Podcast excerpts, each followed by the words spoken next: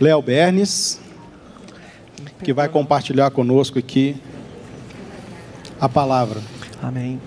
Deus abençoe a vida do nosso irmão, que hoje está aqui conosco, disposto a compartilhar aquilo que o Senhor já tem colocado no coração dele. Que esse momento seja um tempo aqui de aprendizado, que os nossos irmãos, ó Pai, Seu Deus, recebam da parte do Senhor hoje conhecimento, entendimento e que isso tudo nos ajude a avançar com o Teu reino, em nome de Jesus. Amém? Amém. Gustavo, não está é, é, não tá é projetando. Deu?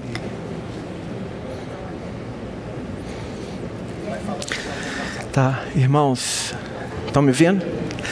É, antes de mais nada, queria agradecer né, o, o presbitério, a oportunidade de estar compartilhando com os irmãos.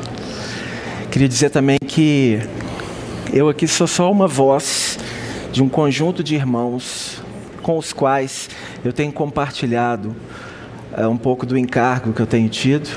E, portanto, nós temos sido um no sentido de orar para que o Senhor possa trazer para essa congregação que a gente tanto ama, que nos acolheu tão bem, é, a questão relacionada à maturidade, a questão relacionada especialmente a questão do testemunho, que é o foco daquilo que a gente vai abordar hoje.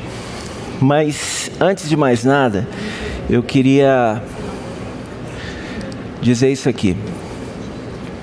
O princípio bíblico desse compartilhar é, é uma das coisas que eu aprendi no início da caminhada. Está em Jó, capítulo 32, que diz o seguinte: Porque tenho muito que falar e o meu espírito me constrange. Eis que dentro de mim sou como vinho, sem respirador, como odres novos, prestes a arrebentar-se. E a motivação desse compartilhar está em 2 Coríntios. Porque o serviço dessa assistência não só supre a necessidade dos santos, mas também redunda em muitas graças a Deus suprir a necessidade dos santos, para que redunde em muitas graças a Deus. Bom, o objetivo do compartilhar é a busca do entendimento do significado mais amplo do que seja o testemunho do Senhor, suas características implicações e as realidades espirituais associadas ao testemunho para além da proclamação evangelística, tá bom? E nesse sentido, o foco nós vamos abordar três elementos desse versículo que, inclusive, foi tomado pelo presbitério como sendo o versículo-chave para a questão do testemunho nesse ano. E, e, nesse sentido, a gente vai procurar abordar os três elementos que constituem esse versículo-chave que a gente vai abordar. Qual o objetivo? Analisar o último tópico, que é esse aqui, ó o remanescente fiel. Nós vamos ver sobre o sangue do Cordeiro, palavra do testemunho, não amaram a própria vida, porque debaixo de cada uma dessas menções há uma profundidade muito grande, nós precisamos compreender o que está sendo colocado. Bom, o remanescente fiel, que é o objetivo, seria o objetivo da, da ministração, certamente hoje nós não vamos conseguir vencer, tá? Mas eu gostaria só de mostrar o seguinte: hoje, quando o Senhor nos permitir novamente estarmos aqui, nós vamos procurar mostrar que o número 300 é um número extremamente importante ser compreendido, porque debaixo do número 300, na sua composição, está o âmago das características que uh, o remanescente possui, que basicamente são o fato dele ser primícia, e o fato dele crucificar a sua carne com as paixões e concupiscências, tá? Nós não vamos entrar nisso aqui agora. no momento devido, nós vamos abordar isso lá na frente. Com que objetivo? Na, na, próxima ministração, vamos dizer assim, a gente vai ver as características desse remanescente, ou seja, entendido que ele está representado pelo número 300, que é o número chave, tá?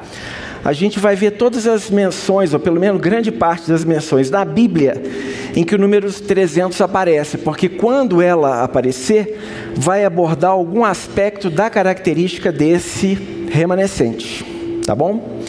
É, mas não é o nosso caso aqui agora. Bom, é, então nesse sentido, vamos começar aqui. Ah, eu, um, uma última coisa que eu queria colocar é o seguinte: não há necessidade de fazer anotação, tá? Se precisar, depois a gente disponibiliza esse material. Agora, eu gostaria muito que os irmãos pudessem meditar nessa palavra, tá? E orar ao Senhor acerca dos tópicos dessa palavra. A primeira menção de sede santos, porque eu sou santo na Bíblia, aparece em Levítico capítulo 11, quando o Senhor determina é, regras alimentares para o seu povo. Ele estabelece uma distinção entre animais limpos e imundos. Não há distinção moral entre eles, mas os animais limpos, eh, o Senhor os qualifica com determinadas características para nos apresentar e para nos indicar realidades espirituais associadas a esses animais. Então, por exemplo, os animais terrestres, eles possuíam basicamente três características. O casco se divide em dois, tem a unha fendida e rumina. Uh, quando você vê a lista dos animais, por exemplo, o porco. O porco não é um animal imundo porque ele vive no chiqueiro. O porco é um animal imundo porque ele não rumina. E o ruminar, no contexto do Novo Testamento, é o meditar nas Escrituras para que isso possa ser apropriado como realidade. Ou seja, a partir desse momento, o animal vai caminhar, e ao caminhar, ele deve deixar suas marcas, as marcas do testemunho. O porco não é um animal limpo, por quê? Porque, embora você observe a caminhada dele veja que há pegadas que testificariam do testemunho, não há realidade interior, porque ele não rumina. Então, ele é uma característica clara dos fariseus, do aspecto exterior. Então, esse ponto é fundamental. Não adianta a gente colocar todas essas questões aqui se não houver oração sobre isso e meditação nas Escrituras. Bom, dito isso, vamos aqui para o sangue do Cordeiro. Irmãos, a primeira colocação desse versículo. Tá bem? A, a, primeira colocação desse, desse versículo é: Eles, pois, o venceram por causa do sangue do Cordeiro. Na questão do sangue, irmãos, eu creio que há é, estes que são de fato um, remanescente, eles têm muito presentes em si, pelo menos três questões. Primeiro, as consequências da nossa queda em Adão. Ou seja, eles sentem na sua experiência pessoal a realidade daquilo que foi a queda em Adão. Quais foram essas consequências? Morte, alienação, culpa na consciência essa culpa é indutora do caminho da religião. Escravidão ao pecado, corrupção interior, mente, emoção e vontade, egocentrismo, medo, solidão e outros elementos. Em função disso, eles têm um, eles buscam um grande conhecimento da, da, da extensão da provisão do sangue do Senhor, que está descrita lá em Levítico o sangue né, é uma oferta de holocausto, de pecado, de manjares pacífico e pela transgressão. Nós não vamos abordar isso, eu só estou citando. E, no processo da caminhada, eles passam a ter um conhecimento de Deus e um conhecimento de si mesmos a partir do conhecimento que Deus dá para eles de si mesmos. Porque trevas não podem conhecer trevas. Então, na mesma medida que nós conhecemos a Deus, Deus nos revela quem somos. Não é? Por isso que é, eles possuem um autoconhecimento em Deus. O princípio bíblico é: na tua luz vemos a luz. Bom, é, nessa questão, a gente pode dizer claramente o que está lá explicitado em Deuteronômio capítulo 8, que diz assim.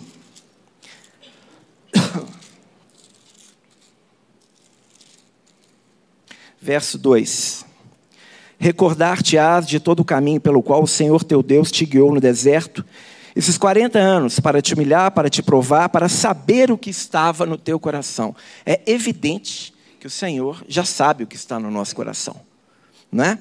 Porque o Senhor é onisciente, Então a questão não está relacionada a ele precisar saber através daquelas, daqueles eventos. Na verdade, ele está nos dando a conhecer. Ok? E assim, é, nós temos essa questão das 42 estações no deserto.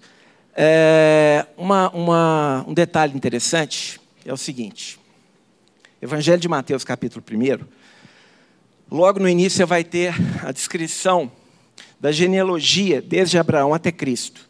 São 42 gerações divididas em três porções: 14, 14 e 14. O nome Davi, no hebraico, é, vocês sabem que o hebraico, cada letra tem uma simbolização numérica. Em nome Davi, a somatória das letras dá 14. Porque Davi tipifica o reino. E é, é, é, Mateus é o evangelho do reino. E ele vai estabelecer três porções que o nosso irmão Christian Shen é, fez uma correlação, porque 42 são as, as genealogias em Mateus para a formação de Cristo. 42 são as estações pelas quais o povo de Deus vai passar no deserto para que nele seja formado Cristo. E é interessante que o irmão Christian, a, a título só de exemplo, ele coloca que no primeiro estágio, as 14 estações tipificam a figura do velho homem a experiência e os atos carnais do velho homem. Tá? O segundo estágio, o despojar do velho para o renovado novo. O revestimento do novo. E no terceiro estágio, o novo homem com as suas manifestações em maturidade. É, só para título de conhecimento, assim, de, de abrir um pouco o entendimento dos irmãos, é, a primeira estação que eles estiveram depois de Ramsés, que era o Egito, Sucote, que vem da palavra sucô.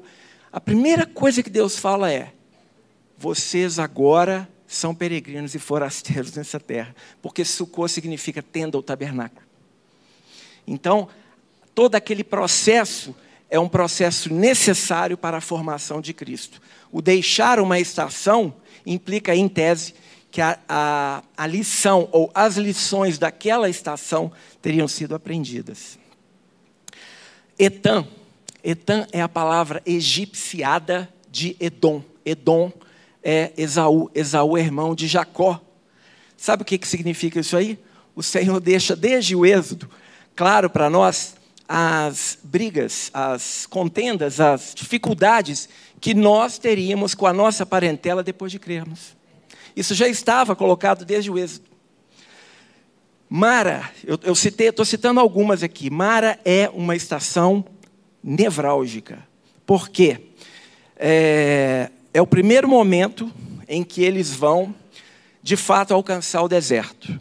Lá na saída do Egito, o Senhor falou: ó, eu quero que o meu povo, caminho de três dias, no deserto, celebre festa ao Senhor.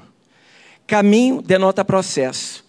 Três fala de morte e ressurreição. Isso fala da aplicação subjetiva da cruz. E ela começa a operar a partir de Mara. E em Mara, nós não vamos ter condição de mostrar isso aqui, o Senhor está nos preparando, através das circunstâncias, para compreender adequadamente os processos da caminhada. Porque Mara vai dizer das três possíveis reações da alma humana frente às adversidades, representadas por três mulheres: Ruth, que vai até o final, Noemi, que se diz amargurada, e Orfa, que é aquela que diz que vai seguir a, a, a Noemi, mas quando percebe o movimento de amargura, ela, de Noemi, ela então volta para os seus deuses. Ou seja, está dizendo para nós que a nossa alma, é, ao perceber circunstâncias tais que possam gerar amargura, provações, o que seja, ela tende a buscar mecanismo de autossatisfação através da projeção de elementos de idolatria, seja o que for. Então, essa é uma estação importantíssima. Mais na frente a gente tem Refidim, que é onde faltou água. Né? E Refidim significa lugar de descanso. Né? Você vê que os caminhos do, Senhor são muito mais altos. Né? É, depois você tem um deserto do Sinai. E, por fim, você vê como é que a alma humana está sendo trabalhada. Depois do deserto do Sinai, do, do Monte Sinai, eles vão passar por uma estação que chama Kibrote Atavá. Sabe o que, que significa? Sepulcro, sepulcro dos desejos. São os conflitos que, nós vivenciamos no sentido de eh, o nosso eu aflora de tal maneira que ele então passa a contender com o Senhor.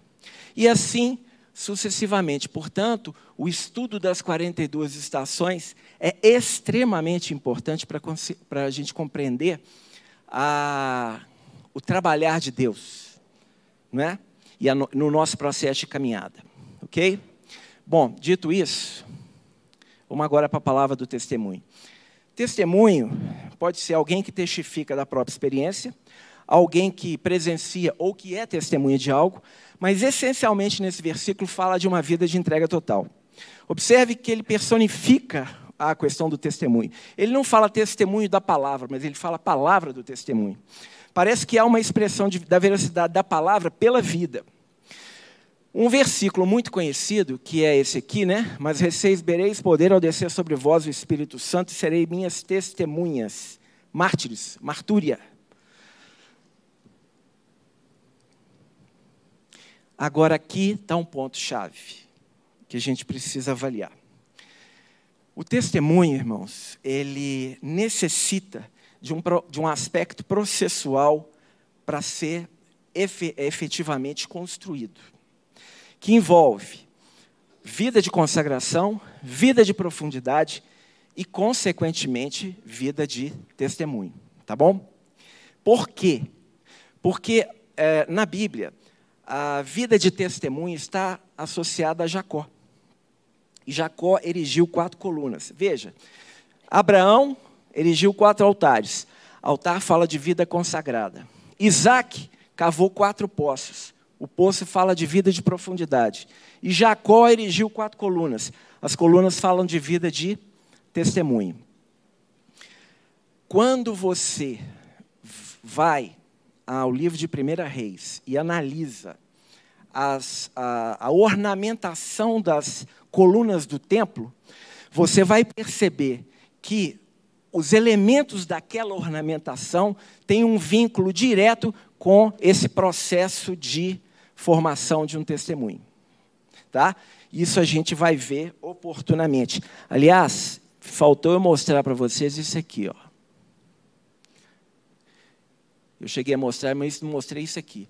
Nessa oportunidade, nós vamos avaliar a ornamentação das colunas, para vocês verem como que há um processo de desconstrução do eu e como há um processo da construção de Cristo através dessa ornamentação. Ok? Bom, voltando então. Vamos primeiro analisar os eventos de consagração em, no caso de Abraão. Aqui o propósito é a gente fazer uma pequena análise para que vocês compreendam a necessidade que nós temos de meditar nas Escrituras, ok? E orar sobre elas. Abraão começa a caminhada com a obediência incompleta. O Senhor falou: ó, sai da tua parentela e vai para a terra que eu vou te mostrar. A obediência foi incompleta, primeiro, porque ele não deixou o pai, e segundo, porque não deixou o sobrinho, Ló. Tanto que a separação de Ló, posteriormente, veio como uma consequência dessa obediência incompleta. Aí, eu quero que vocês prestem atenção. Abram, por favor, em Gênesis capítulo 12, verso 9. Gênesis 12 é quando Deus chama Abraão, e aí ele faz um caminho. Ele faz Arã, Siquém, Betel. Olha a necessidade que nós temos de ter cuidado com a palavra. Ele diz assim, verso 9: Depois seguiu Abrão dali, indo sempre para o Negueb. Parece um versículo despretensioso, né? Uma mera informação, não. Isso aqui é uma. Ele está abordando aqui uma realidade espiritual que vai se repetir ao longo das Escrituras, especialmente no contexto dos patriarcas. Tá certo? É, no Salmo 126,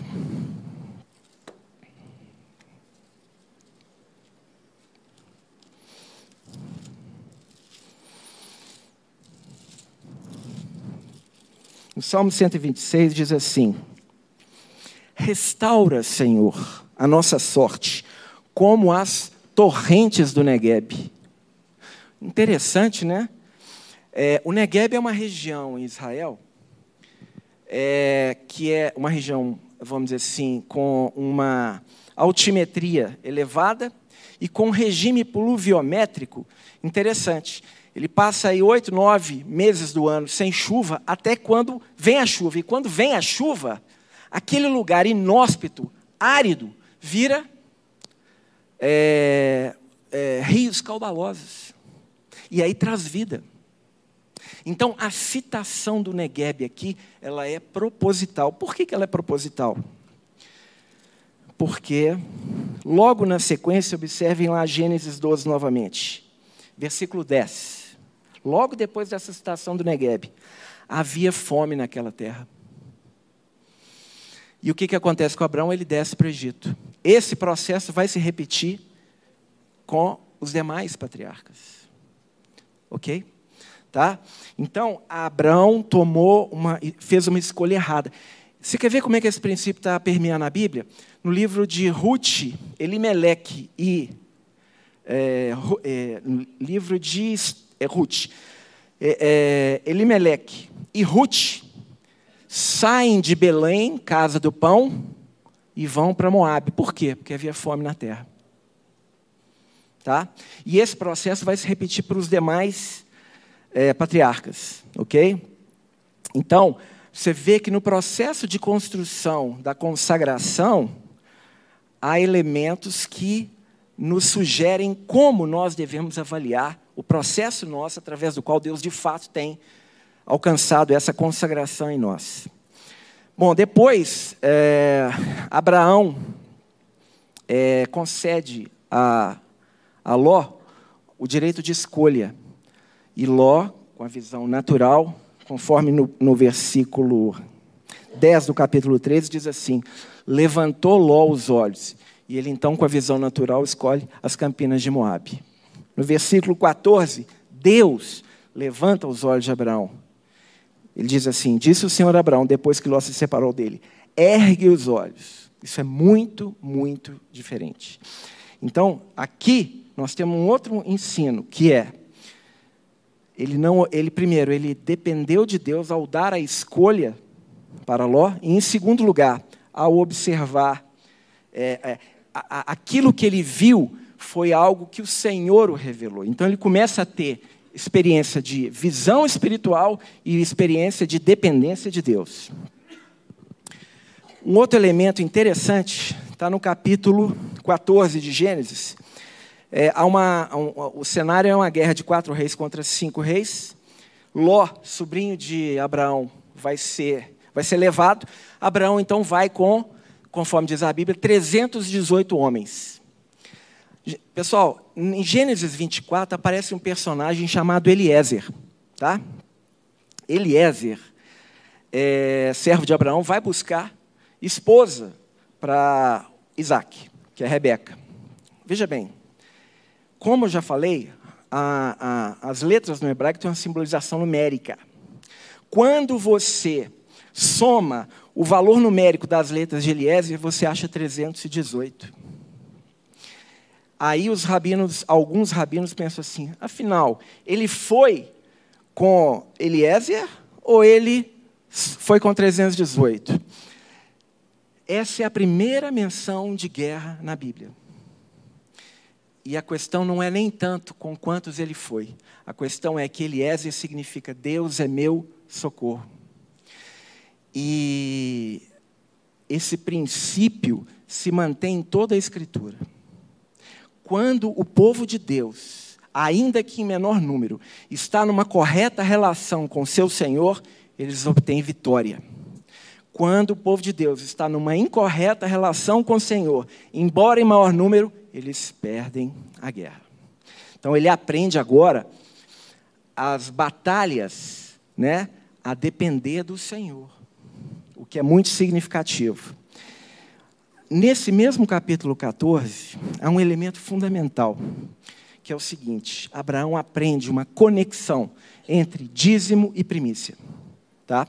Essas coisas estão intimamente ligadas. Não é?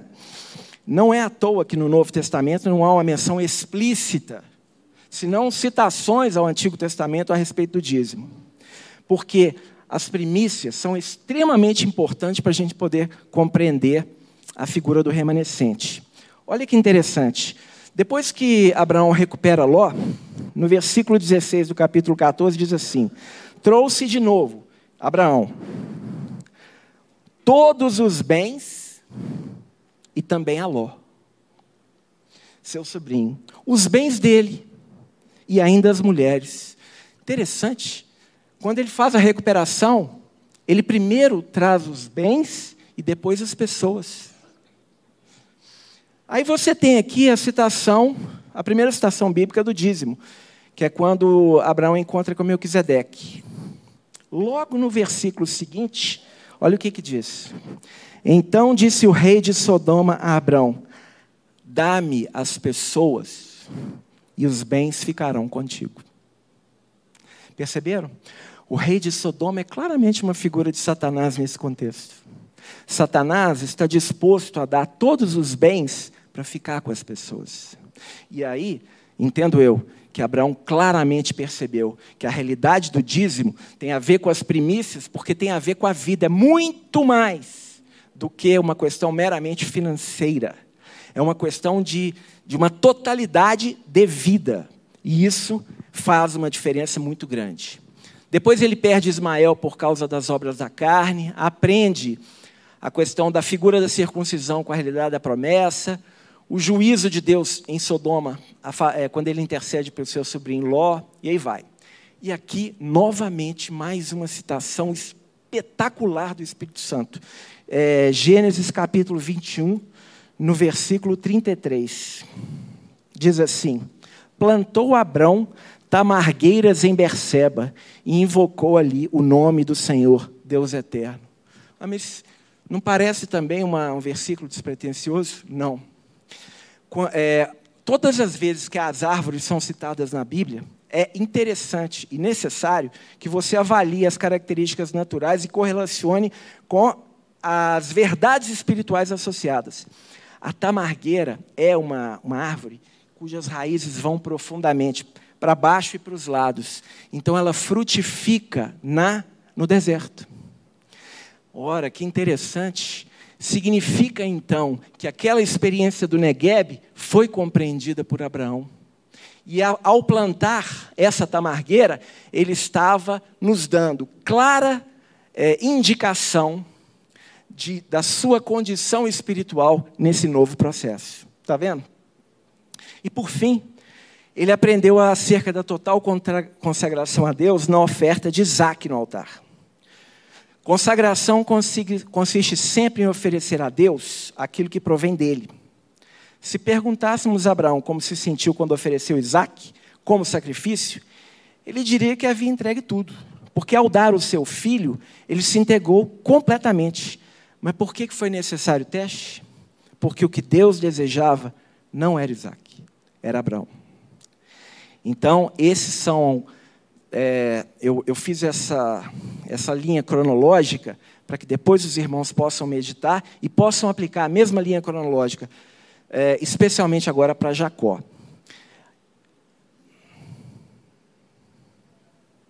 Vamos voltar. Agora eu queria falar sobre a vida de profundidade. Irmãos, a vida. É, Isaac vai cavar quatro poços. Poço na, vila, na, na Bíblia significa vida de profundidade. E ela tem basicamente duas vertentes essenciais. Primeiro, não a contenda. Não a contenda. E nós vamos ver que isso implica em maturidade. Tá? E segundo lugar, é isso que está aqui, ó, libertação da idolatria na busca de autossatisfação. A, a menção disso está lá em Gênesis capítulo 26. Deixa eu explicar primeiro uma coisa. Na palavra, você tem é, a citação de Gerar. Gerar é um local. Gerar significa é, lugar de pernoite, acampamento, né? alojamento, perdão. É, todas as vezes que Gerar aparece, você tem um processo de Deus de transformação pela, pelo trabalhar espiritual nos patriarcas. Ao passo que quando você vê as menções à caverna, as caver a caverna, seja no caso de Ló, que é a primeira menção, seja no caso de Elias, seja no caso do próprio Davi, vai tipificar estados de alma que, portanto, não produzem realidade espiritual é, e, em geral, de caráter mais depressivo. Tá? Então, no Gênesis capítulo 26, olha como é que começa. Sobrevindo fome à terra. Está vendo? Como é que esse processo vai se repetindo? Aí Isaac vai a Gerar. Verso 6. Isaac, pois, ficou em Gerar. Verso 17. Então Isaac saiu dali e se acampou no vale de Gerar. O vale é aquele processo de Deus para poder nos transformar, tá? Eu não vou ler tudo por causa do tempo. O fato é que ele vai cavar quatro, vai, vai cavar quatro poços. O primeiro chama Ezeque. Ezeque significa contenda. Aí os pastores, o, o de Gerar e o de Isaac, começam a contender. Isaac deixa. Depois eles abrem, eles cavam um segundo poço. Sitna significa briga. Contendem de novo. Ele deixa. E aí depois ele vai cavar um terceiro poço. E por esse, segundo a palavra, eles não contendem. Percebam a realidade espiritual que está acontecendo aqui. Esse poço chama Reobote, lugar espaçoso. Se nós estivéssemos no lugar dele, possivelmente a gente falaria assim: Deus é maravilhoso. Eu enfrentei dois, duas questões de contenda e agora ele me deu um lugar espaçoso. Não é? Mas não foi isso que Isaac fez. Olha o que, que ele fez. Partindo dali, cavou ainda outro poço, e como por esse não contenderam, chamou-lhe Reobote, e disse: Porque agora nos deu lugar o Senhor e prosperamos na terra. Dali subiu para Berseba. Ué, que coisa! Você contendeu pelos poços e agora você larga um lugar espaçoso, um poço no deserto? Berseba significa aliança. Isso significa libertação da idolatria na busca de satisfação. Porque, presta atenção, existe a figura da murmuração e da idolatria. Na murmuração, Deus, nós reconhecemos a soberania de Deus, mas o nosso ego conflita com aquilo que é a nossa realidade, de tal maneira que nós dissemos assim: o Senhor é Deus, mas se eu estivesse no seu lugar, eu não permitiria que o Senhor está fazendo comigo.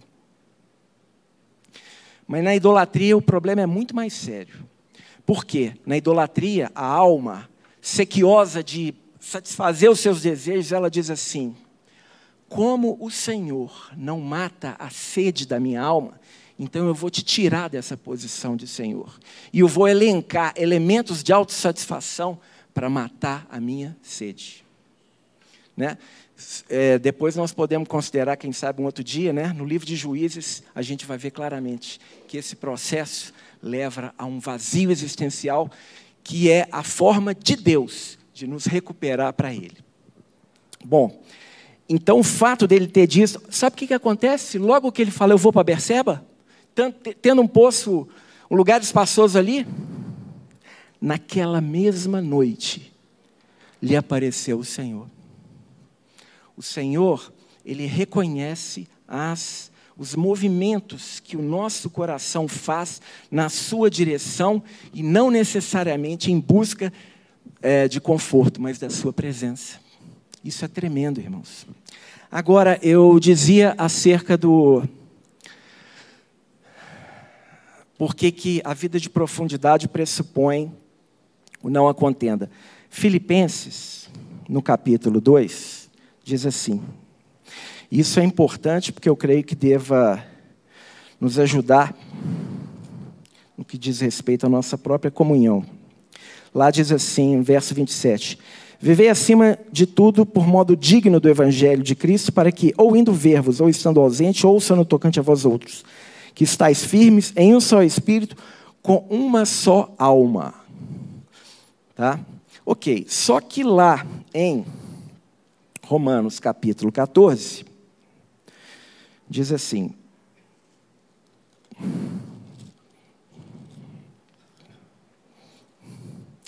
Um faz diferença entre dia e dia, outro julga igual todos os dias. Cada um tem uma opinião bem definida na sua própria mente. Ué, como é que é isso? Afinal, nós vamos ter uma opinião definida na nossa própria mente ou nós vamos pensar concordemente? A Bíblia é sempre equilibrada.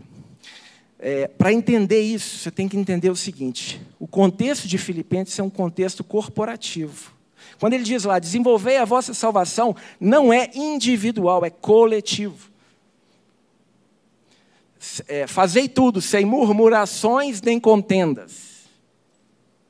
Então, aquele contexto é coletivo. Agora, aqui, essa expressão que ele diz aqui, cada um tem uma opinião bem definida na sua mente, está num contexto de, é, sabe de quê? De julgamento. A, a Bíblia, ela, o tema julgamento na Bíblia é extenso, tá? É, mas eu queria dar só um toque para vocês perceberem o que que que está envolvido aqui. No aspecto, tem um aspecto individual e corporativo relacionado ao julgamento. No individual, a chave está lá em Romanos capítulo 2, que diz assim: Porque o incircunciso, quando ele observa a lei, ele te julgará a ti, que embora a circuncisão é transgressor da lei. Como que ele faz? Presta atenção, no mundo o julgamento é você aponta o dedo e né, fala tudo que acha que deve falar. Ou seja, o foco do julgamento está sendo outro. Pela palavra de Deus, sabe quando é que nós julgamos as pessoas? Pelo nosso comportamento ilibado, sem precisar abrir a boca, elas se sentirão julgadas. É isso que diz lá. Não é que o incircunciso está apontando, está vendo? Oh, não. A, a, o comportamento dele faz com que os circuncisos que não cumprem a lei se sintam julgados. Mas não é só isso. O Senhor fala, através da Sua palavra, que não é só não julgar, é a gente se abster em favor do nosso irmão. Ou seja, irmãos, na vida de profundidade, há um senso de corresponsabilidade. A gente é tão individualista, não é? Por força da queda, mas na, na vida de profundidade há um senso de corresponsabilidade. Eu vou me abster de comer carne porque meu irmão acha que é, não é legal. E é nesse, nesse ambiente que ele coloca, cada um tem uma opinião bem definida na sua própria mente. Ou seja, o que está por detrás disso não é uma contraposição lá, mas é uma, um movimento a favor do meu irmão. Tá certo? E, para que fique claro, em Romanos, no capítulo 14, essa é uma questão tão séria, tão séria, que ele finaliza dizendo assim: Pois tudo quanto outrora foi escrito, por nosso ensino foi escrito. A gente usa esse versículo para. aplica ele a diversas verdades contidas no Antigo Testamento que têm a sua realidade do Novo. Mas ela é especialmente aplicável nesse contexto de julgamento. Tá? E sabe o que, que é, parece que o Senhor precisa ser extremamente longânimo conosco. Ele diz assim: porque é pela paciência e consolação das Escrituras que nós vamos ter esperança. O Deus da paciência e consolação vos conceda o mesmo sentir. É a mesma expressão que é usada lá em Filipenses. De uns para com os outros, para que concordemente e a uma só voz glorifique ao nosso Senhor Jesus Cristo. Certo? Bom, é... eu vou tentar concluir aqui com Jacó. Jacó elige quatro colunas. Betel, Mispa, Padanarã e Efrata. Eu vou enfocar aqui Mispa, somente. É, quando Deus é, precisa tratar com Jacó, ele então arruma o Labão, que é o Jacó elevado à enésima potência. E aí, Jacó, 20 anos, servindo Labão, não aguenta mais, falou, agora eu vou, vamos embora. E quando ele vai embora, acontece um, um, monte de, um monte de fato lá. O fato é que eles erigem uma coluna para testemunha entre eles, Jacó e Labão. Labão dá um nome para a coluna, Jacó dá outro. E o nome que Jacó dá é Mispa. E aí diz assim: por quê? Ou seja, ele vai explicar o nome Mispa. Vigie o Senhor entre mim e ti. O que, que significa Mispa? Vigie o Senhor entre mim e ti. É... O que, que significa isso? O Senhor, o Jacó deu o nome, pelo fato de todo esse tratamento, ele percebeu a necessidade que o Senhor tinha de vigiar entre ele e ele mesmo. Porque Labão é nada mais, nada menos do que a contraparte dele, refletida na vida dele, que foi usada por Deus para tratá-lo. E isso é tão verdade que, é, se você pega 1 Samuel capítulo 7, você vai ver lá no 1 Samuel, o sacerdócio estava corrompido, a arca é tomada, foi-se a glória de Deus, é, a arca é recuperada e o, o povo de Deus vai lutar contra os filisteus. E aí tem aquele versículo que é muito utilizado: até aqui nos ajudou o Senhor. De fato, porque o povo contra quem eles lutavam são os filisteus que tipificam as manifestações da nossa vida egocêntrica. Então, o Senhor, é, é, é, essa é uma luta diária, até aqui, de fato, não tenha dúvida. Mas há um outro versículo lá fundamental, que deve ser considerado juntamente com esse versículo, para vocês perceberem que o Senhor vigia o nosso, a nossa vida entre o, o que Paulo chama de eu e o mim, lá em Romanos 7. Né? É, 1 Samuel, ele diz assim, capítulo 7. E aqui eu vou concluir. De ano em ano, fazia uma volta isso é Samuel, por orientação do Senhor. Passando por onde? Betel, Gilgal e Mispa. O Senhor determina para Samuel que agora ele tem que não só em Betel e nem só Gilgal. Betel, casa de Deus, Gilgal é o local onde a carne é lançada fora. Mas ele precisa de ir para Mispa. Percebe? Claramente delineado. Então, é, quando Jacó passa no val de Jaboque, Jaboque significa esvaziar. Aquilo ali, quando ele teve o nome transformado, fala do esvaziamento do eu. Quando você vai a Apocalipse capítulo 3 e vê a igreja de Filadélfia, diz assim: Sei que tens pouca força, mas não negaste meu nome. Porque guardaste a palavra da minha perseverança, também eu te guardarei da hora que está vindo está vindo. Vencedor, ao vencedor falou: Ei, coluna. Que paradoxo. Eles são fracos e vão ser coluna? É porque existe uma correlação. O Senhor precisa desconstruir a nossa vida do ego para que a entronize a vida de Cristo.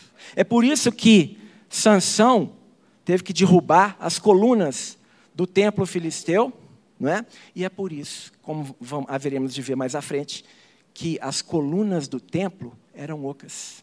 Jeremias capítulo 52, verso 21. Bom, irmãos, eh, eu vou concluir aqui pelo horário. Na próxima oportunidade a gente vai considerar isso aqui, ó, porque eu quero mostrar que as realidades exteriores que nos sucedem, tá? Elas Deus tem um propósito de trabalhar realidades interiores porque o Senhor haverá de ser glorificado quando a sua volta nos, nos seus santos.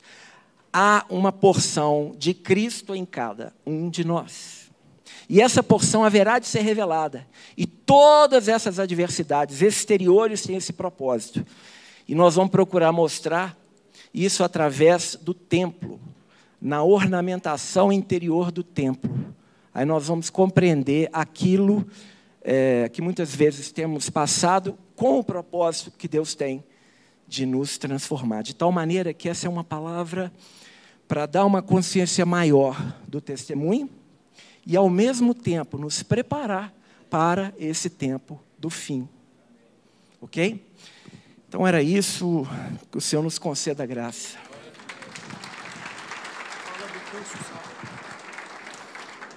Tá. Posso só fazer uma oração? Pai, eu te agradeço por essa oportunidade.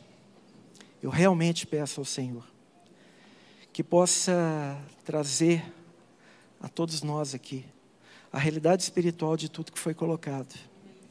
Que acima de todo conhecimento cognitivo humano haja realidade espiritual. Que todos nós possamos meditar nisso, Pai. Que o Senhor possa pleitear contra a nossa vida do ego, de tal maneira que o Senhor possa ser entronizado nos perdoa as falhas, as faltas e nos ajuda, Pai, a sermos conformados a Teu Filho. É o que nós pedimos em nome de Jesus. O Léo está com vergonha de fazer propaganda. O Léo está aqui todo sábado à tarde com uma turma aí grande, né? uma turma boa, estudando a palavra, e esses conteúdos todos que ele apresentou para a gente aqui hoje, ele tem ali com mais tempo, né? com mais é, disponibilidade, é, ensinado os irmãos. Então você está convidado, se você quiser participar desse momento aí com o Léo, é todos os sábados às 17, às 17 horas, tá bom? Sejam convidados. Eu queria te convidar a ficar em pé. E tem um site também que é Tenho Sede. Lá você tem um conteúdo muito bom para você se aprofundar na palavra aí. E vai ser uma benção.